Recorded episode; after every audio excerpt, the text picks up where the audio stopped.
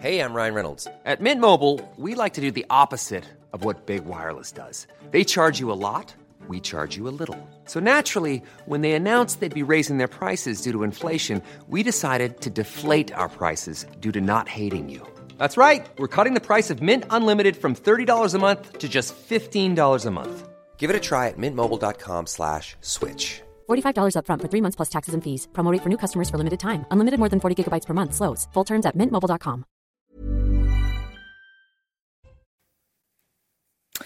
Bonjour à tous et bienvenue à vous au grand rendez-vous européen CNews, les échos. Bonjour Manuel Bompard. Bonjour. Et bienvenue, c'est votre grand rendez-vous euh, ce dimanche. Vous êtes député de Marseille, coordinateur national de la France insoumise.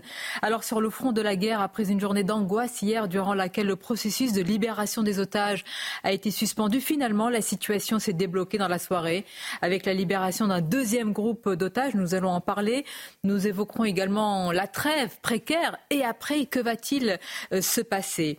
Dans l'actualité aussi, le drame de, de Crépol. Le grand-père de Thomas dénonce les sauvages, je cite, qui l'ont tué. Des tensions ont éclaté hier dans le quartier de la Monnaie à Romans-sur-Isère. Et puis il y a eu un débat sur, je cite, l'ensauvagement de la France qui serait ou qui est en cours. Comment vous qualifiez vous-même la situation? D'autres thèmes à suivre également. Et pour vous interroger, mes camarades, Stéphane Dupont des Échos. Bonjour à vous Stéphane. Bonjour. Et Mathieu Boccoté. Bonjour Mathieu. Bonjour. Manuel Bompard, donc le processus de libération des otages qui était bloqué complètement hier, c'est finalement débloqué. On est passé par toutes euh, les émotions. On pense évidemment euh, à ces familles d'otages. Est-ce que cette, méthode, euh, justement, est, selon vous, le symbole du cynisme et, du sadisme des terroristes du Hamas? Moi, d'abord, je pense qu'il faut reconnaître et, et, identifier dans cette situation, qui est une situation dramatique depuis maintenant plusieurs semaines, un motif d'espoir. Euh, le fait que cette trêve ait pu être décrétée, le fait que les bombardements se soient arrêtés sur euh, la bande de Gaza et le fait qu'il ait pu avoir euh, la libération de ces otages est un motif euh, d'espoir. Ensuite, c'est des négociations qui seront extrêmement compliquées, tout le monde le sait. Moi, je n'en maîtrise pas l'ensemble des détails.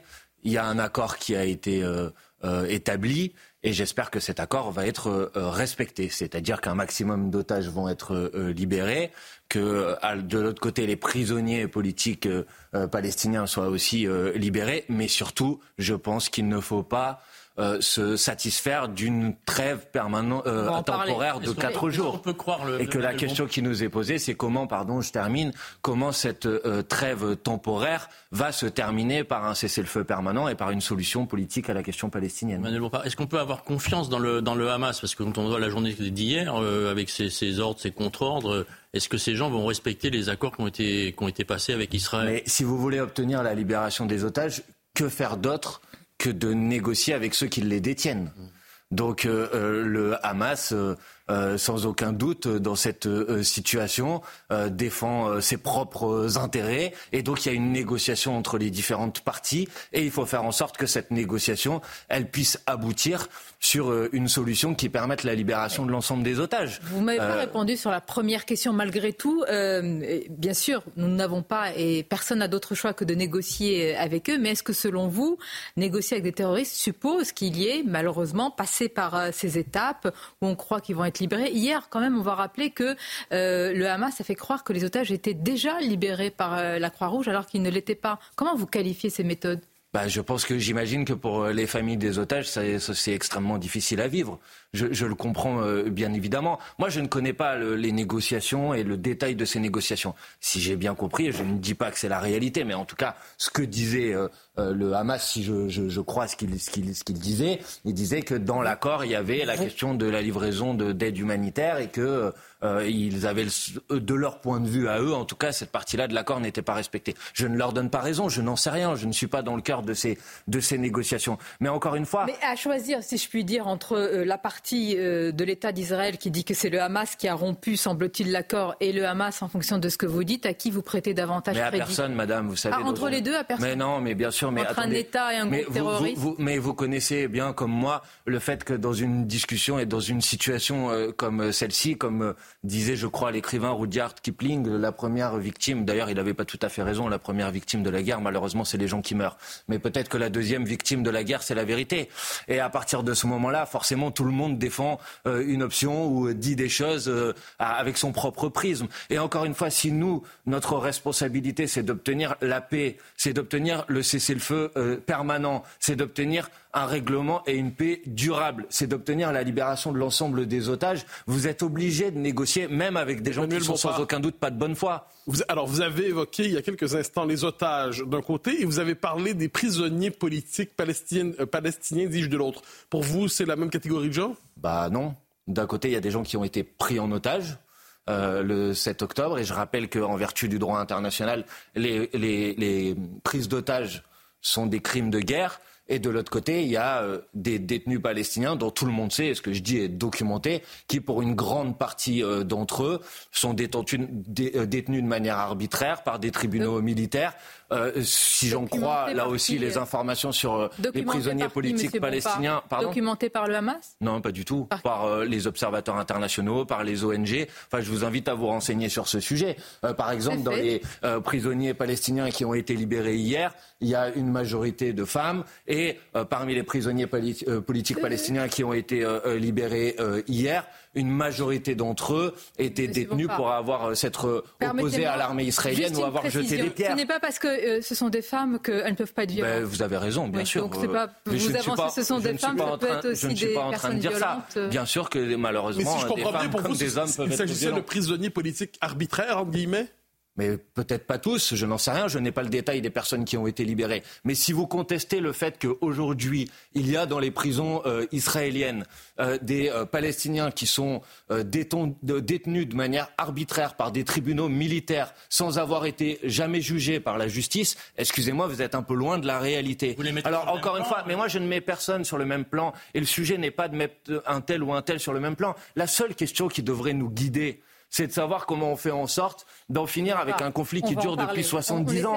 Et à partir de ce moment-là, vous êtes obligé. Non, mais j'entends très bien ce que vous dites, mais ce que je veux faire comprendre à tout le monde, c'est que si vous voulez un accord, si vous voulez une négociation qui? permette, ben vous êtes obligé de négocier. Avec qui vous, Alors, écoutez, on va. Avec qui vous voulez négocier à part Mais je vous pose la question. Vous vous asseyez à table avec ceux qui vous ont massacré mais ça, c'est l'hypocrisie totale depuis le début. C'est-à-dire que euh, on, on, dit euh, il faut pas négocier, etc. Et tout le monde sait que le Qatar, que l'Égypte servent d'intermédiaire pour négocier avec le Hamas et bien évidemment qu'ils s'assoivent à la même table que le Hamas pour, euh, pour euh, négocier. Et donc on vit dans une forme d'hypocrisie depuis un mois et demi dans ce pays. Euh, J'ai entendu, il n'y aura jamais de négociation avec le Hamas, il faut les éradiquer complètement. Vous êtes peut-être au courant que les dirigeants du Hamas sont au Qatar, euh, pour certains au Liban, peut-être certains en Syrie. Qu'est-ce que vous proposez? Vous proposez de jeter des bombes à Doha, de jeter des bombes à Beyrouth? tout le monde tranquille? Non, pas du tout, madame. Moi, Parce que dans la charte quand même du Hamas, vous n'êtes J'en suis conscient, et c'est d'ailleurs la raison pour laquelle, c'est d'ailleurs la raison. Mais vous avez raison, le Hamas ne reconnaît pas l'existence de l'État d'Israël, et c'est d'ailleurs la raison pour laquelle. Ça va, ça va un peu plus loin. Ils veulent l'éradiquer. Oui, vous avez raison. C'est une nuance qui est importante. Mais vous, vu que vous êtes équilibré, Monsieur Boccoté, peut-être sachez-vous que dans euh, la charte du Likoud, hum. on ne reconnaît pas l'État palestinien. Ça ne vous a peut-être pas échappé. Le parti de M. Netanyahou, hein, dans la, charte de fonctionnement de ce parti, on ne reconnaît pas l'État palestinien. Euh, Donc, je hein, là, peut-être que ça vous indigne au moins. La question n'est pas là. La question, si je peux me permettre d'y revenir, c'est la volonté d'éradiquer l'État d'Israël. C'est une question qu'on distinguera de de ce que vous évoquez, la euh, Je ne crois pas, moi, monsieur. Mais euh, pardonnez-moi, on est dans une inversion des valeurs. Il y a eu euh, des massacres du 7 octobre, ils ont été commis par le Hamas. Ou, alors, dites-moi s'il y a eu les massacres, massacres du 7 octobre. Vous avez raison, ils ont été commis par le, Hamas. Mais attendez, ne cherchez pas. À... Écoutez, franchement, la, la question qui devrait nous être posée quand on est la France, quand on est attaché à la paix quand donc on veut faire en sorte de pouvoir régler ce conflit de manière durable. Euh, c'est pas, de, créer les conditions pour qu'il puisse y avoir un accord de paix qui permette de respecter le droit international. Et que dit le droit international aujourd'hui? Le droit international, il dit il faut deux États dans les frontières d'avant 1967. Et donc la position qu'exprime le Hamas, bien évidemment, ce n'est pas la mienne, je la combats. Mais la position qu'exprime M. Netanyahou et le gouvernement d'extrême droite israélienne, ce n'est pas non plus la mienne, et je la combats également. Vous les placez sur un même plan. D'un côté, il y a le gouvernement Netanyahou, de l'autre côté, il y a le Hamas. Mais ça ne veut rien dire de les positionner sur le même plan. D'un côté, vous avez le gouvernement d'un État démocratique. Enfin, pardonnez-moi, mais quand euh, euh, le ministre euh, israélien de la Défense parle des habitants de Gaza comme des animaux humains, ou quand le ministre du renseignement israélien dit qu'il y a un plan pour déporter les habitants de la banque de Gaza dans le désert du Sinaï, je suis pas sûr qu'on puisse qualifier ça d'un gouvernement démocratique. Hein pour vous, Israël n'est pas un gouvernement démocratique? Non, je dis que le gouvernement, je dis que le gouvernement d'extrême droite israélien est un hors-la-loi du point de vue du droit international. Et ce n'est pas seulement moi qui le dis, l'ONU le dit, l'ensemble des observateurs internationaux le disent. mais attendez, Sonia je voulais vraiment vous poser votre question. Mais je veux dire, moi, je suis pas là pour donner des bons et des mauvais points. Et si je devais le faire, je donne des mauvais points à tout le monde. Donc c'est pas le sujet. La question, c'est comment on fait en sorte que les gens arrêtent de souffrir. Comment on fait en sorte que dans deux jours, il n'y a pas des bombes qui retombent sur euh, des populations civiles, qu'il n'y a pas encore 10 000 morts de plus ou 20 000 morts de plus. Je vous en prie. Écoutez, on, va en parler. Enfin, on est, euh, vous êtes un responsable politique d'un haut niveau dans votre formation. On est obligé de comprendre comment vous qualifiez d'ores et déjà ce qui est en train de se passer avant de voir ce qui pourrait se passer. Donc, je crois que j'ai été clair sur ce sujet. Euh, Les massacres du Hamas sont insupportables et les actions de l'armée israélienne qui bombarde les populations civiles de Gaza en violation du droit international sont insupportables. D'où ma question, parce que vous employez le même mot insupportable et véritablement, en fait, nous crédit en tant qu'humains de penser que chaque mort, évidemment, euh, ah, je crois, Mais euh, est-ce que vous mettez, c'est une question, me semble-t-il, fondamentale, le même plan, euh, sur le même plan des massacres qui ont été commis, on va en parler aussi avec des viols de femmes qui ont été mutilées et puis des bombardements aujourd'hui qui sont dans le cadre d'une riposte certes avec euh, des morts qui sont tout à fait inacceptables. Est-ce que vous mettez ça Madame, les actes qui ont été commis sont manifestement pas de même nature, donc je ne vais pas les mettre sur le même plan. Les personnes, par contre, euh, qui sont mortes, je pense que tout le monde euh, admettra l'idée que quelle que soit sa nationalité, une personne qui meurt a la même valeur qu'une autre personne qui meurt. pour le reste, excusez-moi de vous corriger sur ce sujet, non, les actions de l'armée israélienne ne sont pas organisées dans le cadre d'une riposte qui serait une riposte proportionnée. Parce que j'ai dit riposte. Bah, euh, je, je, je, euh, eh bah, je réfute ce terme. Personnellement, je réfute ce terme parce que ça vient à donner une certaine forme de légitimité à des actions qui n'en ont aucune. Les actions commises par l'armée israélienne sont un massacre, sont une barbarie inacceptable. et comme l'ONU, je pointe et je reprends parce que je crois qu'en matière de politique internationale, il faut avoir des principes. et comme l'ONU, je pointe, et comme l'ONU, je pointe un risque de nettoyage euh, ethnique, voire même, et c'est une personne de l'ONU qui l'a dit, un risque génocidaire. Voilà comment je qualifie les actions qui sont commises par l'armée israélienne. Vous utilisez le mot massacre pour l'intervention israélienne à Gaza. Pas très bien bah, comment vous voulez euh, euh, appeler des bombardements qui ont euh, produit, à l'heure où je vous parle, près de 20 000 morts, monsieur, si ce ne sont pas des massacres. Pour vous, Israël fait la même chose que le Hamas, puisque vous employez le même mot massacre. Mais, enfin, je sais pas comment vous dire. Euh, mais bah, non, mais non, ils ne font pas la même chose. Israël n'a pas pris euh, des otages.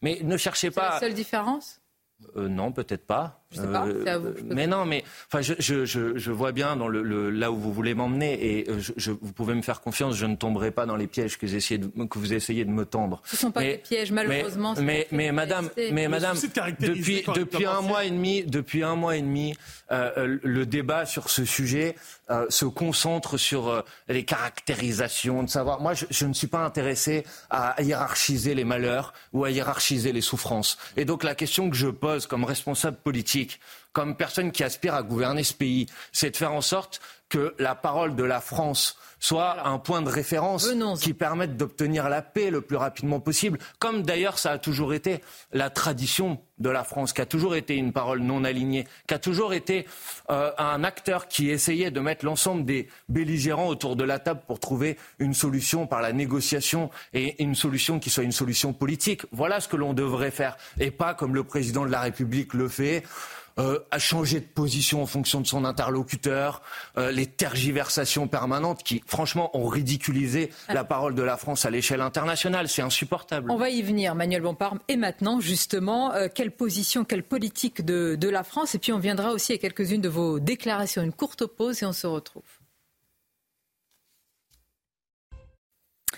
La suite du grand rendez-vous euh, sur Europe 1, CNews et en partenaire avec les échos, notre invité Emmanuel Bompard. Vous avez évoqué, Emmanuel Bompard, la, politique, la position d'Emmanuel Macron. On sait qu'il y a eu une lettre, ou plus précisément une note de certains diplomates français au Proche-Orient, euh, une note qui pointe la perte de crédibilité et d'influence de, la France dans, la région. Vous, au pouvoir, qu'auriez-vous fait à la place d'Emmanuel Macron? Quelle position auriez-vous tenue? J'aurais fait sans doute euh, comme euh, euh, le président Jacques Chirac, après le déclenchement de la seconde intifada, qui avait convoqué à Paris le responsable de l'autorité palestinienne, le responsable, le président de la République israélien, la secrétaire d'État américaine, et qui avait créé les conditions pour un cessez-le-feu immédiat et pour relancer un processus de paix.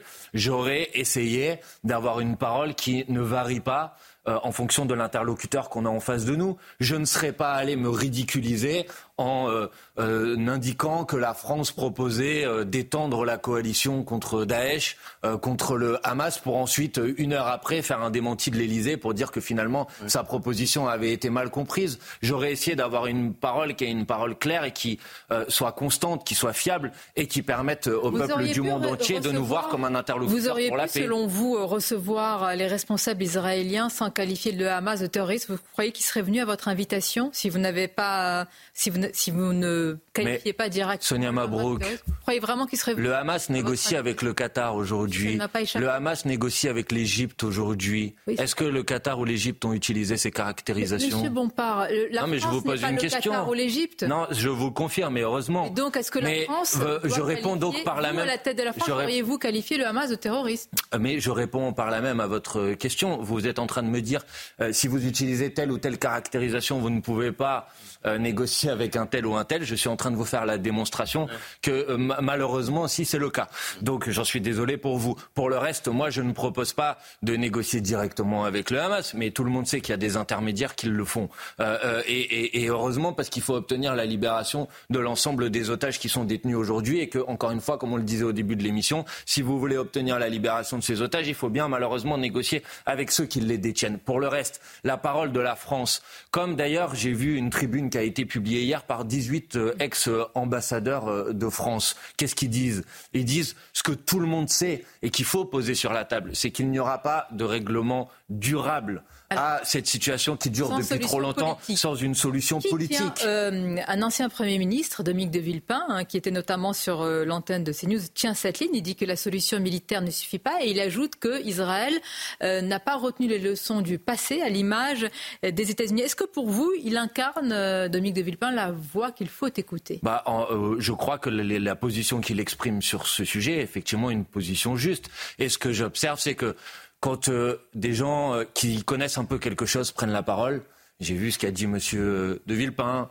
ce qu'a dit Monsieur Védrine, euh, j'ai lu cette tribune qui a été signée par 18 ex-ambassadeurs, j'ai eu connaissance de cette note des diplomates tout le monde, tous les gens qui connaissent un peu ce conflit, qui connaissent un peu la région, savent qu'il euh, n'y aura pas de solution durable s'il n'y a pas d'ouverture d'un processus de paix pour régler politiquement la question palestinienne. Et les choses à mettre sur la table sur ce sujet, tout le monde le sait, c'est la fin du blocus de Gaza, c'est la fin de la colonisation, c'est le retrait d'Israël des territoires occupés, c'est la solution à deux États dans le respect du droit international, c'est le jugement des criminels de guerre par les cours pénales internationales, c'est la libération de l'ensemble des otages et euh, des prisonniers politiques palestiniens. Tout le monde sait que c'est les conditions.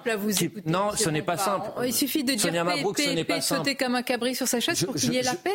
reconnaissez que mon propos a été un petit peu plus détaillé que seulement dire paix, paix, de poser sur la table ce qui me paraît être les ingrédients mm. d'une solution politique qui permet d'en finir avec un conflit qui dure depuis trop longtemps. Je ne dis pas que c'est facile, bien évidemment que c'est très compliqué. Mais si le président de la République, si la France n'est pas capable de porter cette parole, qui va la porter, Sonia Mabrouk, si, si la France ne le fait pas? Vous m'avez parlé de Dominique de Villepin. La France, le peuple français, il était fier quand Dominique de Villepin avait refusé euh, la guerre en Irak, avec par Jacques exemple. Chirac, oui. Euh, et avec Jacques Chirac. La France, elle était fière. Elle défilait dans les rues contre les. Eh ben moi, je dis que la France, et je m'arrête là, je dis que la France, le peuple français doit faire entendre sa voix pour la paix. Et samedi prochain, le 2 décembre, il y aura une grande marche pour la paix et la justice partout en France. Moi, j'appelle tout le monde à y participer parce que c'est par la mobilisation que la parole de la France va pouvoir enfin rejouer un rôle sur la scène internationale. Manuel Bompard, sur une autre antenne, Dominique de Villepin, dont nous venons de parler, en parlant du conflit israélo-palestinien, a dénoncé une, je cite, une domination financière sur les médias, sur le monde de l'art. Il dénonce des règles imposées aux États-Unis et en France. Écoutons cet extra instant qui a fait beaucoup réagir. La troisième chose, c'est qu'on voit en filigrane dans votre reportage à quel point la domination financière sur les médias et sur le monde de l'art, de la musique pèse lourd. Parce qu'ils ne peuvent pas dire ce qu'ils pensent, tout simplement parce que les contrats s'arrêtent immédiatement.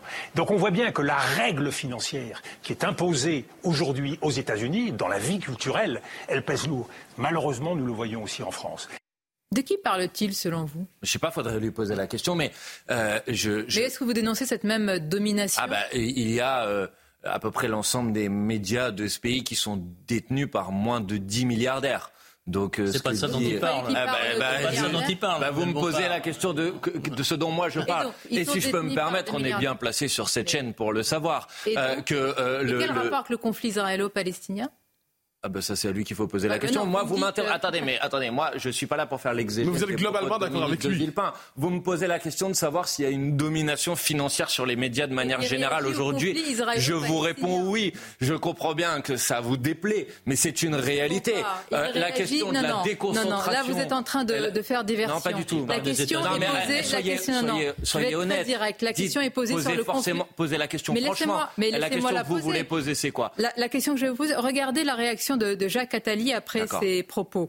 On va la voir. Certains, je dis bien certains, ont dénoncé un parfum d'antisémitisme dans, dans ces paroles. C'est-à-dire qu'il y aurait une domination de la part des juifs. C'est ça la question qui est posée. Jacques Attali dit l'antisémitisme, si longtemps masqué, se déchaîne en croyant intimider. Ce n'est pas la mainmise des milliardaires qui est dénoncée. C'est la mainmise des juifs dans les médias, dans l'art et dans la culture vous qui vous rendez compte que c'est. Je pose la question. Oui, mais vous vous rendez compte que c'est faire ce parallèle qui est précisément antisémite. C'est-à-dire euh, faire un lien entre des puissances financières euh, et des personnes de confession juive. Ça n'a aucun sens. Donc Jacques Attali a basculé dans, dans Non, mais je ne suis pas en train de dire ça. Mais, mais, mais je ne suis pas en train de dire ça. Et moi, je suis pas là pour jeter des, des accusations en antisémitisme ou quoi que ce soit. Mais on peut à la fois dénoncer la mainmise des puissances de l'argent sur euh, euh, les, les, les, médias. Et excusez-moi de vous le dire, c'est une réalité. Eh ben, je, je, ne sais pas. Je ne connais pas ce qu'il y a eh ben, avant l'interview de Dominique de, de Dominique de Villepin. Euh, mais euh, en, en, ce qui me concerne, je, je, considère que le poids d'un un certain nombre de grands milliardaires sur le traitement de l'information est un problème. Et le problème, c'est leurs intérêts économiques et quelle que soit leur confession ou leur religion, bien évidemment. quel rapport avec le conflit bah, C'est à Dominique de Villepin que vous poserez la question. Mais vous venez de dire que vous êtes d'accord avec ce qu'il dit Non, je suis d'accord avec le fait de dire que le poids des milliardaires dans le traitement de l'information est un problème. Il a dit et selon si, vous et si, attendez, attendez, attendez, Sonia Mabrouk, et si vous ne voyez pas que depuis le début de ce conflit, euh, la parole médiatique euh, est extrêmement alignée euh, sur les intérêts et sur le gouvernement d'extrême droite israélien. je suis désolé de vous le dire, mais il y a une grande partie de la population qui le voit. Parce que moi, les gens qui viennent me voir dans la rue, ils me disent mais c'est insupportable. On a l'impression que le traitement médiatique de ce conflit, c'est qu'il y a des vies qui ont plus de valeur que d'autres, que de dire qu'il y a des vies qui n'existent pas, euh, de dire qu'il y a des propos où il y a des points de vue qui n'ont pas le droit d'être exprimés. Excusez-moi de vous le dire. Quand un journaliste se fait corriger, de dire ça. Ah bah vous m'interdisez rien. Je dis exactement ce que je veux, Sonia Mabrouk. Qui a dit ici sur ce plateau que les vies ne se valent pas? Qui?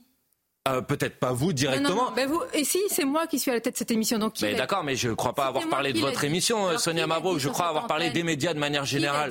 Ah ben, quand euh, j'ai entendu dire que par Monsieur Enthoven, par exemple, euh, qu'il y avait certaines vies, journaliste sur CNews Europe 1 non mais euh, je, je, vous avez invité Monsieur Enthoven. Je n'ai pas invité Monsieur Enthoven. Mais attendez, euh, Monsieur Villepin est venu sur CNews. Sonia Mabrouk. Monsieur j'ai beaucoup de mal à dire. viendra dans, dans une semaine. Sonia non, Mabrouk. Je ne peux pas laisser passer ce débat qui est faux. Monsieur je vais vous dire quelque chose. Franchement, j'ai aucun problème à dire tout le mal que je pense du traitement médiatique qui est le vôtre. Mais j'allais vous dire quelque chose qui allait être agréable à votre oreille.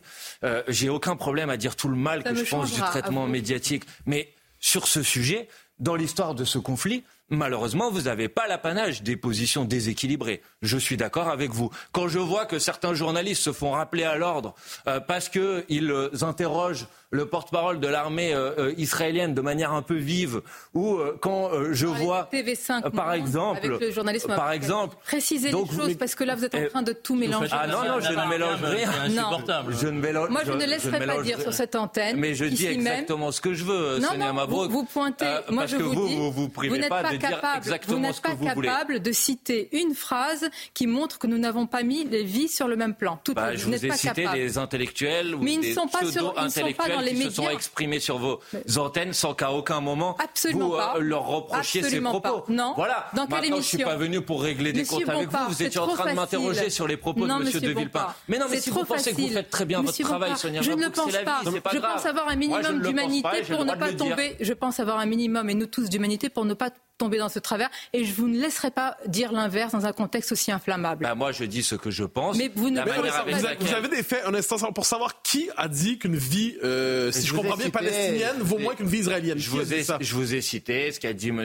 Enthoven, par exemple. C'est pas journaliste, M. Euh, Enthoven. Euh. Mais il c'est pas parce qu'il n'est pas journaliste qu'il l'a pas dit. Pas responsable Mais je ne suis pas en train de vous dire que vous êtes responsable. Mais, c'est incroyable. Le traitement médiatique, on ne peut pas le, mettre en cause. C'est interdit, c'est ça. On n'a même pas le droit de vous dire que non, vous avez des accusations graves, monsieur. Vous avez, vous avez une oh référence imprécise. Mais vous et inquiétez pas, vous passez votre temps à critiquer les positions de la France insoumise. Enfin, excusez-moi de vous le dire, quand vous mettez sur vos antennes, vous voulez vraiment que je rentre dans le détail de ce que vous, CNews, vous faites à propos de la France insoumise? Quand vous mettez un bandeau en demandant si le nazisme c'était maintenant la France insoumise, vous avez l'impression que c'est un traitement médiatique euh, euh, équilibré? Enfin, vous voulez vraiment que je rentre là-dedans? Parce que je peux rentrer là-dedans si vous voulez, mais ça va pas être à votre avantage. Donc moi, personnellement, c'est pas ce que j'étais en train de vous dire. J'étais en train de vous si poser je peux me permettre, et de répondre à la question. Vous faites référence. Non, mais calmez-vous. Non, non, monsieur Bocoté, calmez-vous. Soyez, soyez tranquille. Citation. On peut, on peut attaquer votre et travail. Et je vais vous répondre. C'est une citation. Et là, à quoi vous faites référence, est-ce que le nazisme est passé à l'extrême gauche? Et la citation, été condamné par l'ensemble de la chronique qui a été consacrée. soyez précis dans vos accusations, monsieur. Écoutez, ça va être écoutez. compliqué pour vous de nous prendre. Non, non, ça va pas être compliqué. J'ai passé 5 minutes à vous défendre, monsieur, dans cette chronique. Calmez-vous. Vous lancez l'accusation. Est-ce que vous êtes Oh là là. Eh, si moi je me mettais dans cet état à chaque fois que sur votre vous critiquez les positions de la France insoumise, euh, je pense que la situation serait un peu tendue. Donc maintenant, je vais vous dire franchement, depuis un mois et demi, vous pouvez venir, depuis un mois et demi, franchement, depuis un mois et demi, vous caricaturez les positions de la France insoumise. depuis un mois et demi, vous essayez de nous faire dire des choses que nous n'avons jamais dites. Et maintenant, vous faites les indignés parce que je viens pointer votre traitement médiatique à géométrie variable. Excusez-moi de vous le dire, je reculerai pas sur ce sujet. Eh bien, vous me trouverez toujours en face pour dire la réalité de notre travail. À moi, j'en ai à tous les autres. Et moi aussi, j'ai encore le droit de dire ce que je pense. Et je note que vous n'avez rien trouvé à redire bah, ce que vous, vous ai donné un exemple. que vous m'avez reproché tout à l'heure. Je vous ai donné un exemple de bandeau. Pouvez-vous condamner ce bandeau, Sonia Mabrouk Pouvons-nous marquer une courte Est-ce que vous pensez que la France insoumise, c'est le nazisme Est-ce que vous pensez que le Hamas ne sont pas des terroristes Ici, j'ai pris, sur ce bandeau, qui citait quelqu'un, j'ai pris cinq minutes à expliquer qu'il était faux et j'ai condamné ceux qui vous ont ah. nazifié, si vous me permettez. Lorsque vous aurez le souci, monsieur, de citer, exactement. Vous voulez une médaille? Écoutez. Non, pas du tout. Vous m'accusez de quelque chose de faux. Non, je ne vous accuse de rien de faux. Ce bandeau a existé. Et Pour me condamner. Franchement, il y a une très bonne caricature de certaines de vos émissions qui circulent sur les réseaux sociaux. Arrêtez, parce que là, j'ai un peu l'impression d'être dans la caricature. Monsieur, quand il y a des caricatures qui font rire, on va rigoler ensemble, mais quand vous allez voir dans quelques instants Ercilia sous des souris sur les massacres du Hamas, c'est autre chose. Une courte pause, ah, on se retrouve. on va en parler alors. Bien sûr. La suite du grand rendez-vous européen, CNews en partenariat avec les échos. Notre invité Manuel Bompard, député de Marseille, coordinateur national de la France Insoumise. Manuel Bompard, on souhaite vous faire réagir à cette euh, vidéo qui a suscité beaucoup de, réactions. Alors je précise quand même le contexte. Hein. C'est votre collègue Ercilia Soudé, l'invité d'une émission qui s'appelle Parole d'honneur. Et elle revient sur la diffusion d'un film Yalla Gaza. Et ce qui a suscité beaucoup de réactions, c'est la manière dont euh, elle parle des massacres du 7 octobre. Regardons. Alors, faut savoir qu'au départ, ce ciné-débat, on l'avait prévu avant le 7 octobre. Hein. Sauf qu'évidemment, euh, bon, on a eu tellement de bol qu'avec Charlotte, on avait préparé notre com, genre la veille.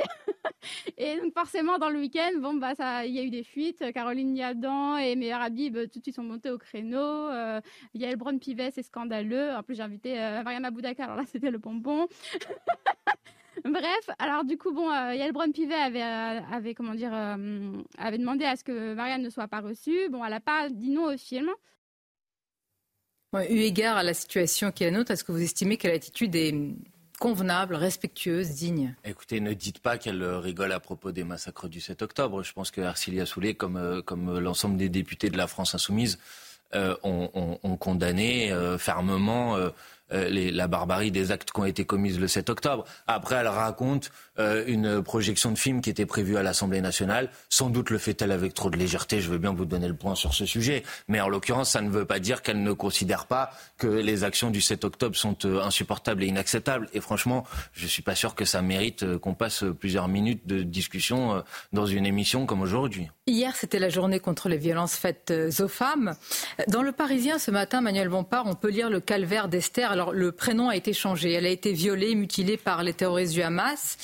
Euh, et, lors de ce rassemblement hier euh, contre les violences faites aux femmes, il y a eu un collectif qui a voulu se, joindre à, ce mouvement et euh, c'est le collectif évidemment contre ces massacres du, 7 octobre. Il a été, en tous les cas, il n'a pas été le, considéré comme le bienvenu et on s'étonne de ne pas entendre toutes les voix féministes, les vôtres aussi, hein, mais aussi Mathilde Panot, Ercilia Soudé, Clémentine Autain, sur ces femmes israéliennes qui ont été violées, qui ont été mutilés bah, Bien sûr que si, vous les entendez. Bah, allez-y, c'est bah, encore mieux quand vous le rappelez. On a dit depuis le premier jour que les atrocités qui ont été commises euh, le 7 octobre sont insupportables et inacceptables. Mais sur les femmes en particulier, et, passé et, s'il y a eu effectivement... Ah bah euh, pas si, il y a eu. S'il y a eu effectivement des, des, des, viols ou des atrocités particulières commises à l'égard des, à l'égard des femmes, elles sont euh, encore plus insupportables.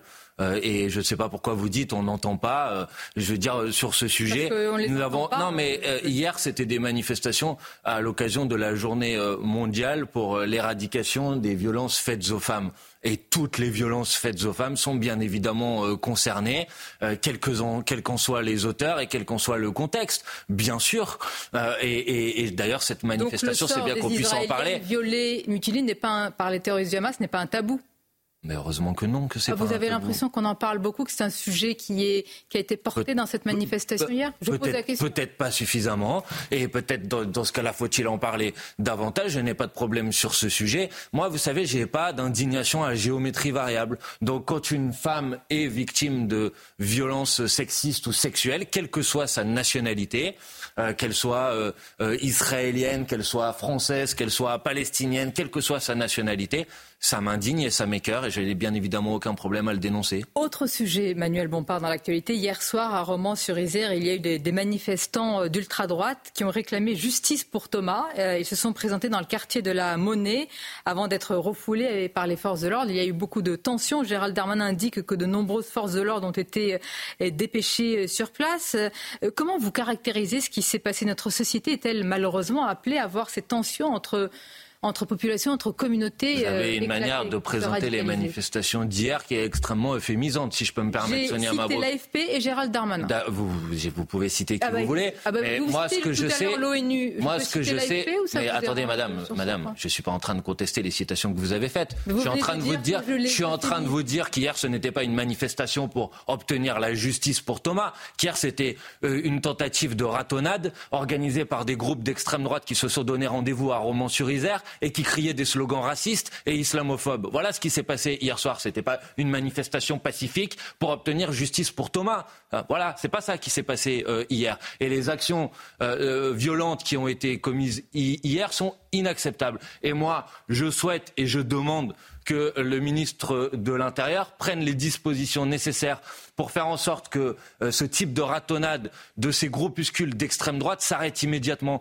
que les boucles sur les messageries numériques qui sont mises en place pour leur permettre de s'organiser soient fermées, que les groupuscules violents euh, qui sont pointés d'ailleurs dans un rapport d'information de l'Assemblée nationale comme une menace majeure pour l'ordre public avec 1300 personnes de l'ultra-droite qui sont fichées S soient mis hors d'état de nuire. Voilà ce que je vous dis et voilà comment je réponds aux manifestations qui ont eu lieu hier. Et je n'oublie pas la responsabilité d'un certain nombre de responsables politiques depuis le début de la semaine qui cherchent à, sur un drame humain. Il y a une récupération Bien sûr qu'il y en a une, mais d'abord je veux dire, parce que moi, contrairement à d'autres, je n'oublie pas qu'il y a une famille, qu'il y a une douleur, qu'il y a euh, des gens qui ont perdu un être cher et que en France, on ne doit pas mourir à 16 ans quand on fait la fête dans une salle de fête des villages.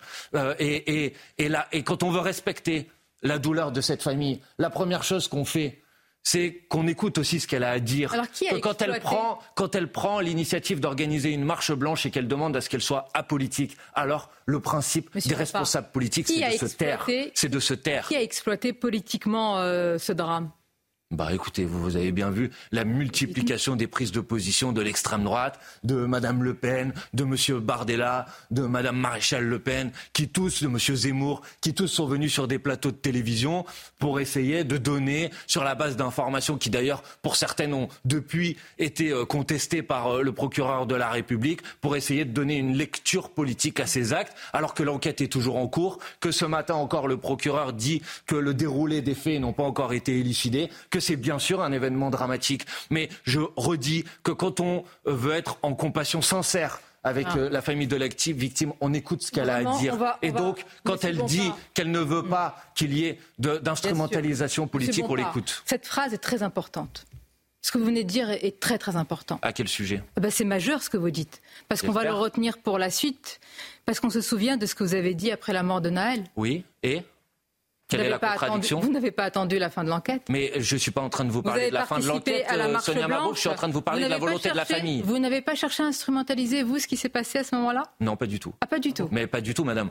Euh, quand euh, Donc vous, à ce moment-là, vous, pouvez, madame. vous pouvez avoir des réactions politiques. Madame, madame, madame. Vous pouvez parler sans que l'enquête soit terminée, mais ceux qui parlent là pour la mort Madame, de Thomas, je vous ai dit qu'il fallait respecter la volonté de la famille. Quelle était la volonté de la famille après le meurtre du jeune Naël? C'était qu'on en parle.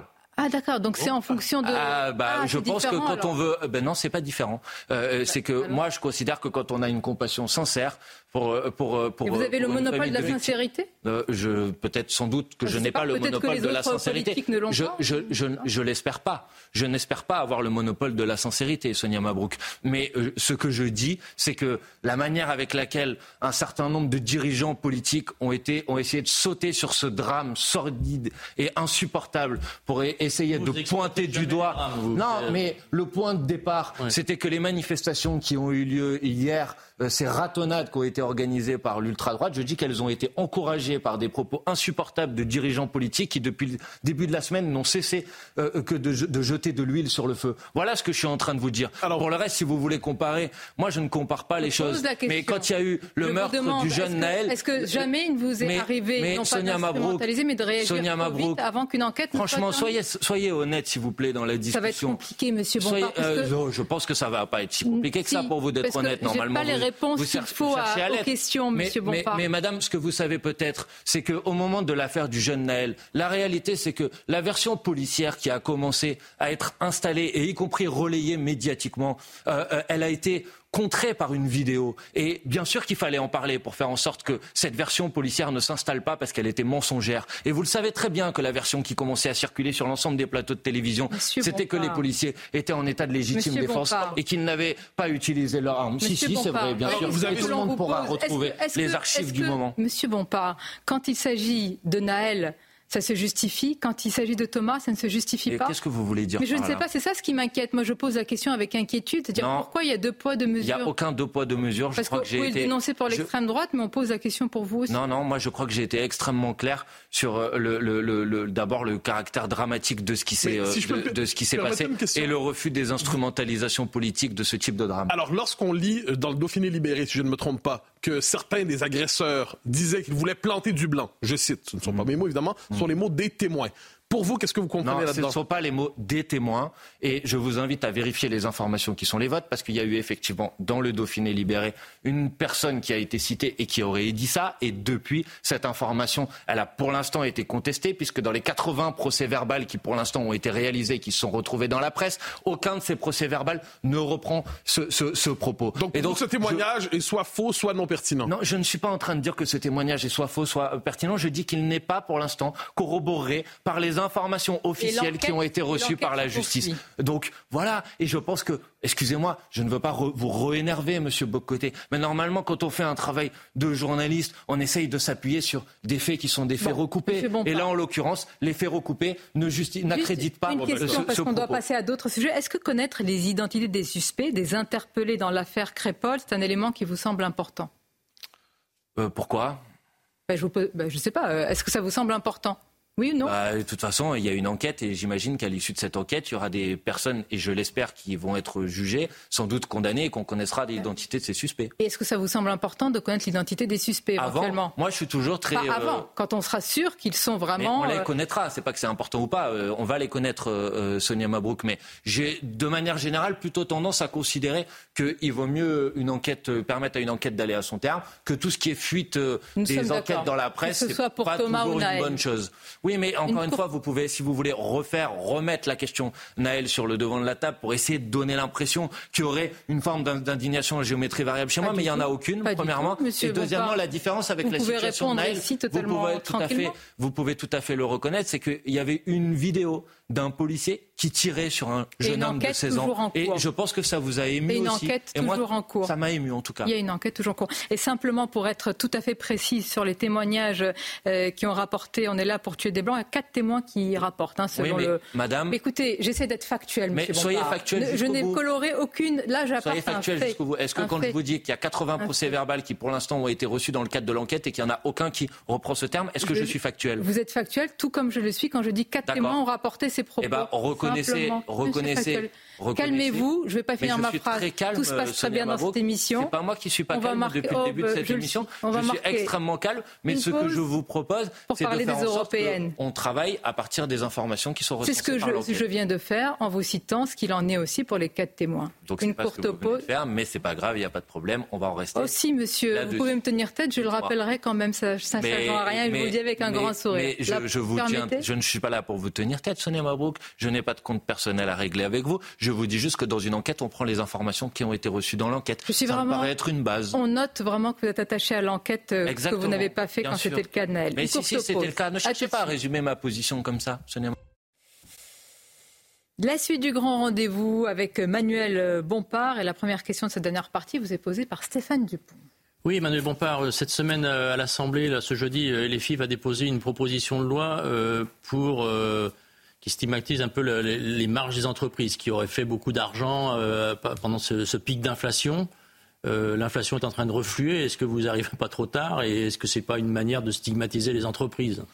Non, il s'agit de dire que depuis deux ans dans ce pays, les prix alimentaires ont augmenté de plus de 20 il y avait d'ailleurs un reportage ce matin sur votre antenne à ce sujet, et que dans le même temps, les marges des industries agroalimentaires ont augmenté de 70%. Selon le FMI, à l'échelle internationale, l'augmentation des profits des entreprises sont responsables de quasiment la moitié de l'inflation.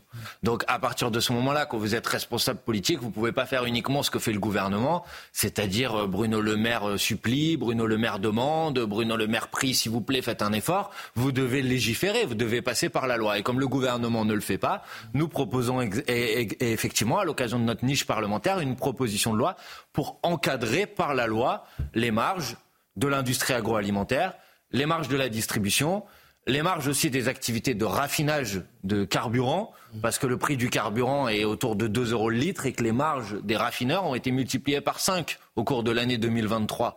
Donc je pense que tout le monde, toutes les personnes qui vous nous écoutent comprennent l'injustice totale mm. qu'il y a dans une situation où vous avez des Françaises et des Français qui tirent la langue, qui n'arrivent plus à finir les fins de mois, et de l'autre côté un petit noyau d'acteurs économiques qui s'en mettent plein les poches. C'est en légiférant que vous allez régler le problème. Bah euh, manifestement. Ça a l'air d'être une usine à gaz votre votre proposition. Non, pas du tout. Je vais vous expliquer. C'est pas du tout euh, une usine à gaz. Mm. Il s'agit de dire que quand on observe qu'on est dans une situation dans laquelle les marges augmente davantage que le prix des matières premières, on fait en sorte par la loi de dire que les marges ne peuvent pas excéder les marges moyennes qui ont été réalisées sur les dix dernières années. C'est pas du tout une usine à gaz, c'est extrêmement simple à mettre en place. Il y a quatre articles dans cette euh, proposition de loi. Vous pouvez me dire que c'est pas la bonne solution, mais en tout cas pour l'instant, le gouvernement depuis un an et demi fait du blabla sur ce sujet, ne fait rien et on est dans une situation dans laquelle les gens souffrent. Et de l'autre côté, vous avez des entreprises qui s'en sont mis plein la poche. Et c'est insupportable. Ce sera aussi l'un des enjeux, à part d'autres sujets, des, européennes. Pour conclure sur ce point, euh, Manuel Bompard, on a appris qu'il y a une nouvelle liste.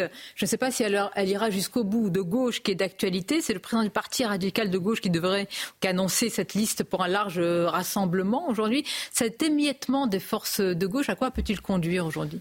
Écoutez, moi, vous savez, depuis deux ans, enfin depuis un an et demi, je, je, dis que et je suis favorable à une liste commune de la NUPES aux élections européennes. C'est la proposition que j'ai faite déjà l'été 2022. À l'époque, on m'a dit non, non, il faut pas, parce que si on fait une liste commune de la NUPES, il va y avoir d'autres listes à gauche qui vont se mettre en place. Et j'observe qu'il n'y a pas de liste commune de la NUPES et qu'il y a quand même d'autres listes à gauche qui se mettent, euh, qui se mettent en place. Donc, bien sûr, c'est pas une bonne euh, euh, nouvelle. Moi, je reste favorable à l'idée qu'il y ait une liste de rassemblement. Je profite d'ailleurs ici pour m'adresser à toutes celles et tous ceux, formations politiques, individus, militants associatifs, syndicalistes, tous ceux qui veulent continuer à rassembler y compris aux élections européennes, mmh. autour du programme de la NUPES. je leur dis, venez, on va le faire ensemble. non, je vois bien que la NUPES, elle est bloquée par le fait que euh, les, les, les, communistes euh, euh, Fabien Roussel a quitté quatre fois la NUPES sans l'avoir rejoint une seule fois. Euh, les écologistes sont euh, entêtés sur l'idée qu'ils vont faire leur propre liste. les socialistes ont décrété un moratoire qui devient de plus en plus définitif.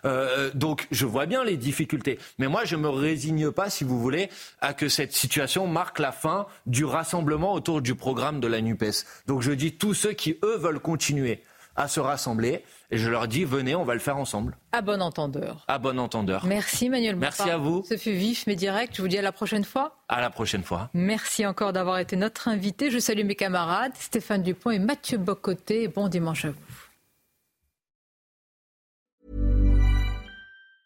Hi, I'm Daniel, founder of Pretty Litter. Did you know cats tend to hide symptoms of sickness and pain? I learned this the hard way after losing my cat, Gingy. So I created Pretty Litter, a health monitoring litter that helps detect early signs of illness by changing colors, saving you money and potentially your cat's life. Pretty Litter is veterinarian developed, and it's the easiest way to keep tabs on your fur baby's health right at home. Go to prettylitter.com and use code ACAST for 20% off your first order and a free cat toy. Terms and conditions apply. See site for details.